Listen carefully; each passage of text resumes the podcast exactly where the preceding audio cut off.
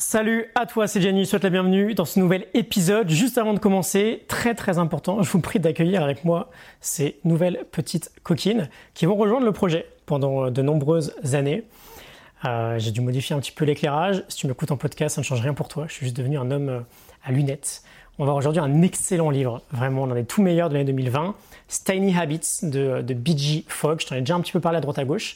Je vais beaucoup revenir dessus par la suite également, car simplement le meilleur livre qu'on peut trouver aujourd'hui sur la science du comportement humain, sur les habitudes quotidiennes. Euh, J'en ai des dizaines de livres sur le sujet. J'avais adoré Mini Habits de Stephen Guys il y a quelques années déjà. Euh, J'avais adoré depuis deux ans aussi Atomic Habits de James Clear. On est encore sur un autre niveau là avec euh, BG Fogg. Euh, c'est la référence ultime sur le sujet. Et que ce soit d'ailleurs pour Stephen Guys ou pour James Clear, ils citent toujours BG Fogg dans leurs livres. Pourquoi? Parce qu'il est le fondateur d'un laboratoire de renommée mondiale spécifiquement dédié au comportement humain. C'est le Behavior Design Lab à Stanford en Californie. Et donc je te propose aujourd'hui de voir cinq grandes idées de ce livre absolument fantastique. Et ensuite, dans d'autres épisodes, on ira plus loin sur euh, le parcours exact de ce qu'il nomme le behavior design, le design de, comportement. On peut trouver des schémas assez euh, passionnants dans, le bouquin. On ira voir ensemble, on travaillera dessus sur, euh, sur papier. On a pas mal de choses à faire avec ça. On s'inspire bien sûr de la morning note du livre, la, toute fraîche, je l'ai écrite euh, ce matin. Tu peux la télécharger avec le lien en description. Cinq idées. On y va. La première, la carte du comportement humain. B égale MAP. B égale MAP. Alors, B égale MAP, c'est l'équation générale du comportement de B.G. Fogg, c'est en anglais. Behavior égale Motivation Ability Prompt. En français, très simple. Le comportement se produit lorsqu'on a la réunion de trois éléments la motivation, donc le désir d'exécuter l'action, l'aptitude, notre capacité à exécuter l'action, et euh, l'invitation, le signal qui nous fait exécuter le comportement. Et donc ces trois pièces sont absolument centrales dans toute notre vie, dans toutes nos journées. Euh, nos comportements sont directement dictés par ces trois variables-là.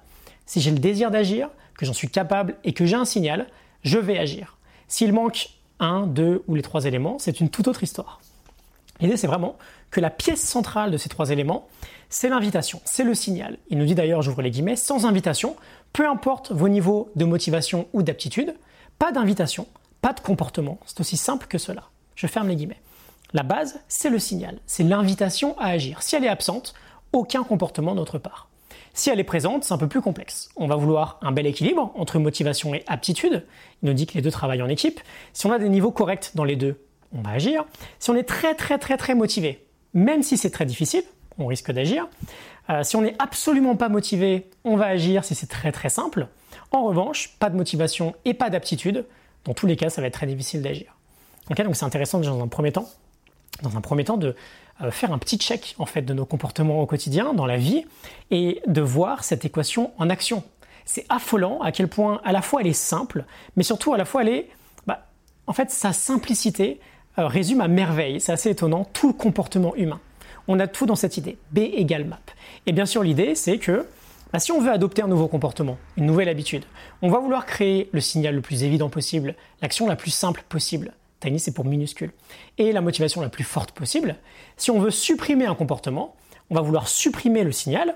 D'ailleurs, petite parenthèse, il nous dit, j'ouvre les guillemets, supprimer le signal d'une action est la première étape la plus efficace lorsqu'il s'agit de supprimer une mauvaise habitude. James Clear nous disait dans Atomic Habit de rendre le signal le plus invisible possible. On voudra rendre l'action euh, la plus difficile possible et la motivation pour agir la plus faible possible. Ok, donc première idée, B égale map, behavior, comportement, égale motivation, aptitude, invitation. Motivation, aptitude, invitation. On a vraiment des beaux schémas pour accompagner tout ça. Je te montrerai ça dans de futurs épisodes directement avec un papier et un stylo. Idée numéro 2, motivation et action dorée. Alors on va aller travailler sur chacun de ces points-là. Euh, bien sûr, la motivation, c'est un sujet très complexe, très délicat. Euh, la motivation n'est jamais trop fiable, on ne peut pas vraiment compter sur elle, on la surestime beaucoup aussi, on surestime beaucoup la motivation qu'on aura dans le futur. Et donc, l'idée pour optimiser cette première facette de l'équation, c'est de devenir plus intelligent qu'elle. Et une idée vraiment sympa en fait, et encore une fois on verra plus tard sur papier avec plus de précision, une idée vraiment sympa est de fonctionner sur trois niveaux. Je m'explique. On va prendre l'exemple euh, d'implémentation d'un nouveau comportement. Première chose, premier niveau, ce qu'on veut, c'est euh, savoir quelle est notre aspiration, quel est notre but, notre objectif, le résultat souhaité. On va prendre l'exemple qui est dans la note. On va dire que notre euh, objectif là, c'est de réduire notre stress. Ok, très bien. Ensuite, naturellement, deuxième niveau, on se demande qu'est-ce qu'on peut faire pour réduire notre stress. On va lister en fait des potentielles actions, une dizaine peut-être, qui seront des idées euh, qu'on peut implémenter au quotidien. Par exemple, si on veut réduire notre stress sur un plan général, on peut faire plein de trucs. On peut faire euh, de la méditation, on peut faire du yoga, on peut sortir son chien plus souvent, on peut se promener, on peut faire du sport, on peut jouer de la musique, on peut voir des amis, on peut jardiner, on peut planifier un moment de détente, de repos, de relaxation, bref, tout ce que tu veux. Et là, ce qui va être super intéressant, c'est de définir parmi cette liste ce que BG Fogg nomme l'action dorée.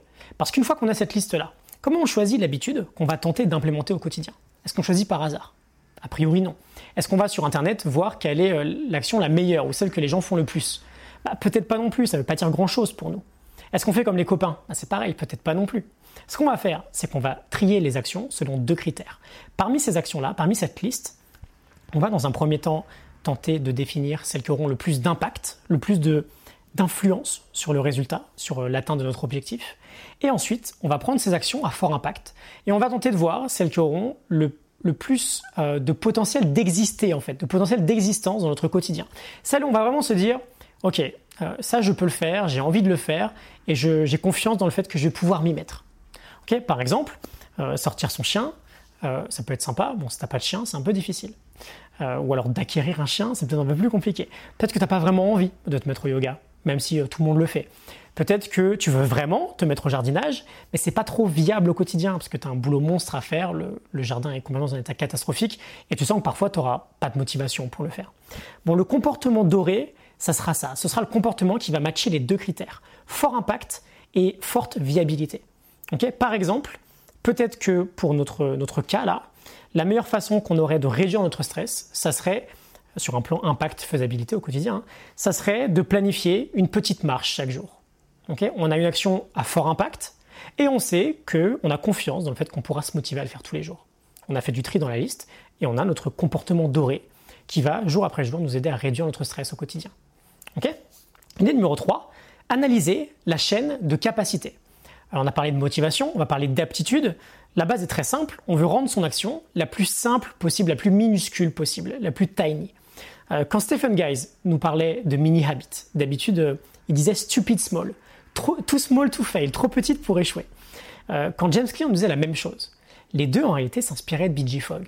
On veut commencer petit, parce que le plus important, c'est de faire. C'est pas de faire bien, c'est pas de faire beaucoup, c'est de faire. En faisant, on devient, on l'a vu plein de fois, on devient le type de personne qui se prouve qu'on passe à l'action. Et elle est là l'étape la plus importante. Donc euh, notre marche par exemple. On peut commencer par se dire ok, je sors de chez moi et je marche pendant 20 secondes. Alors est-ce que ça va changer ta vie du jour au lendemain? Bien sûr que non, évidemment que non.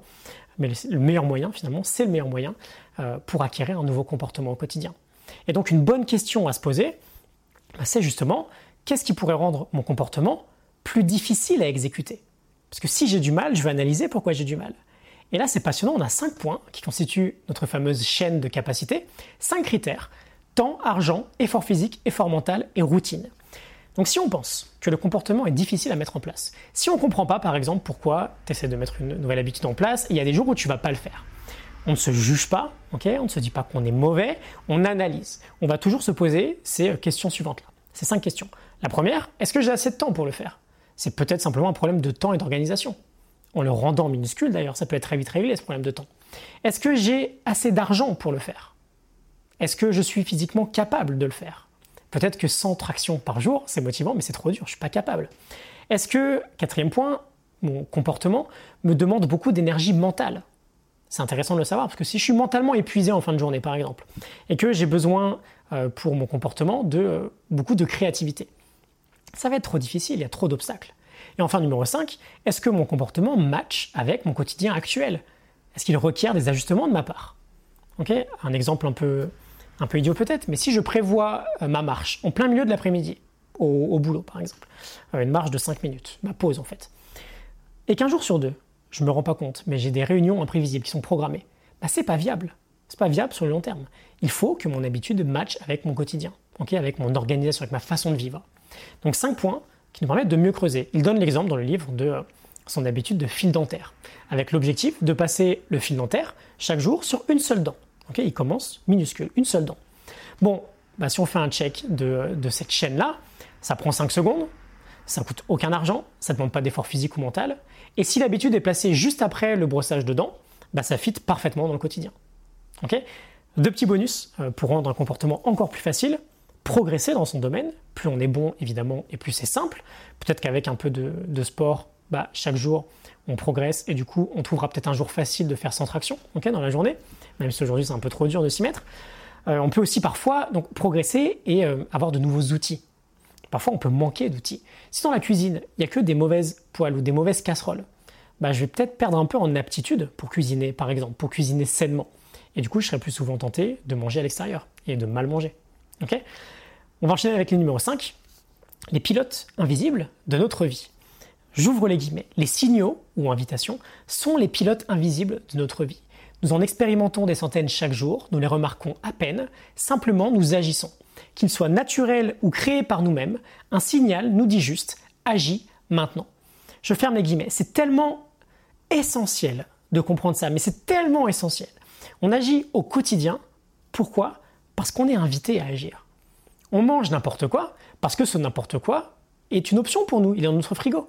On regarde la télé pourquoi? Parce qu'on a placé le canapé pile en face de la télé. Donc dès qu'on s'assoit, dès qu'on s'assoit, on est invité, on voit l'écran en fait. On est invité à mettre la télé. Tous nos comportements sont basés sur les options qui nous sont proposées. Et du coup, tout, c'est ça qui est dingue. Tous les résultats dans notre vie, si on est tant caractérisé par nos habitudes, tous nos résultats dépendent de nos invitations à agir. Et j'adore cette idée, ces signaux sont les pilotes invisibles de notre vie. On peut tellement avoir une influence énorme vraiment énorme sur nos options au quotidien, bah que c'est dommage en fait si on ne travaille pas là-dessus. Chez soi, par exemple, il y a tellement de choses qu'on contrôle. James Clear proposait, quand il te dit par exemple, si tu veux implémenter une bonne habitude, une nouvelle habitude, bah, tu la rends la plus évidente possible, tu la mets devant les yeux. Si tu veux la supprimer, tu la rends invisible. Tu la rends invisible dans ton quotidien. Ce que tu veux faire, rends-le au maximum visible au quotidien. Ce que tu ne veux plus faire, supprime-le ton quotidien. C'est pas si compliqué de ça que ça de redesigner complètement son environnement et d'obtenir un impact énorme en fait sur notre vie. J'en connais littéralement qui une astuce toute bête, hein, en cachant leur télécommande chez soi, en la rendant invisible, en la mettant dans le placard, hein, juste dans un placard, bah regarde la télé une heure de moins chaque jour. Parce qu'ils n'ont pas cette invitation immédiate avec la, télécommande sur la table, de, la table du salon.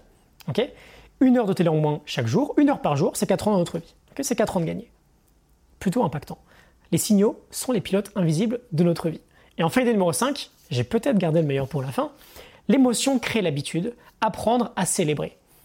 B.G. Fogg nous dit, j'ouvre les guillemets, lorsque j'enseigne le comportement humain, il n'y a qu'un message sur lequel je m'oblige à être extrêmement clair et précis, ce sont les émotions créent les habitudes ce sont les émotions qui créent les habitudes. Je ferme les guillemets. Il ne parle pas de fréquence, il ne parle pas de répétition, il ne parle pas de nombre de jours, de 10 jours, 21 jours, 30 jours, 66 jours, 100 jours, peu importe. Il parle d'émotions. Il nous dit, si vous avez un concept à retenir de ce livre, c'est celui-ci, les gens changent lorsqu'ils se sentent bien. Le meilleur moyen de se sentir bien, qu'est-ce que c'est? Bah, C'est de célébrer. Et dernière chose, je réouvre les guillemets, si je devais, donc c'est BG qui nous dit ça, hein, si je devais vous enseigner le comportement en personne, je commencerai par là, vous apprendre à célébrer. Quand on a le directeur du euh, plus grand laboratoire au monde de comportement humain qui nous dit ça, qui nous dit si on travaillait en tête à tête, je commencerai par t'apprendre ça, moi je pense que c'est intéressant de s'arrêter là-dessus. Apprendre immédiatement après notre action à ressentir une joie intense que l'on peut provoquer par une célébration qui nous est propre. Ok, demande-toi par exemple, ça peut être très sympa comme, comme petit jeu. Je te dis là que tu viens de gagner une récompense incroyable. Comment tu réagis? C'est quoi ta réaction? Quand tu gagnes un point important, quand tu gagnes un match, quand tu gagnes, quand tu remportes un concours, quand tu décroches un énorme contrat, quand tu as une réponse positive à quelque chose que tu attends, c'est quoi ta réaction? C'est un sourire, c'est un geste, c'est un yes avec le point fermé? Bon, le circuit d'une habitude, on le sait aujourd'hui, c'est le grand travail de Charles de Higg il y a quelques années, se termine par une récompense. La récompense, elle doit intervenir notamment avec la célébration, le plus vite possible après l'action. Pourquoi? Parce que c'est de la bonne dopamine, ça. Il y a tellement de dopamine toxique au quotidien que cette bonne dopamine, on ne veut pas s'en priver. Tu fais une action que tu valides, tu fais ta minute de marche, ta minute de méditation, tes deux pompes, peu importe, tu célèbres immédiatement. Yes, yes. Ok? Trop bien. Indique à ton cerveau que va falloir le refaire parce que ça fait du bien. C'est littéralement un moyen de se sentir bien. Ok? Il nous dit une tiny habit, pour le retenir, c'est trois lettres ABC. Anchor, ancre, behavior, comportement, et celebration, la célébration. Ancre, comportement, célébration. Apprends à célébrer. Et il ajoute même que selon lui, dans quelques années, euh, la célébration sera une pratique qu'on embrassera quotidiennement, au même type qu'aujourd'hui peut-être la gratitude ou la pleine conscience. Ça contribuera à notre bien-être. Et euh, dernière parenthèse, dans l'Optimize Coaching, on a ajouté la célébration à notre liste de fondamentaux quotidiens. Manger, bouger, dormir, respirer, se concentrer, être présent, célébrer et prospérer.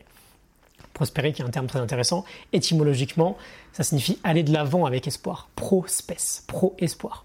On y reviendra, c'est pas du tout le, sujet pour aujourd'hui. On a terminé avec les 5 idées, j'espère que ça te parle, que ça t'inspire. Tiny Habits de BG Fogg, euh, fortement recommandé. C'est assez massif comme livre, mais vraiment, ça, ça vaut le coup. Tu peux télécharger la Morning Note avec le lien en description, euh, avec les 5 idées. Toute fraîche hein, de ce matin. Si ça t'a plu, reste bien connecté. On fera un vrai travail ensemble prochainement, euh, courant octobre ou fin septembre peut-être, sur papier, avec toute la sagesse de cet homme BG Fogg, très intelligent.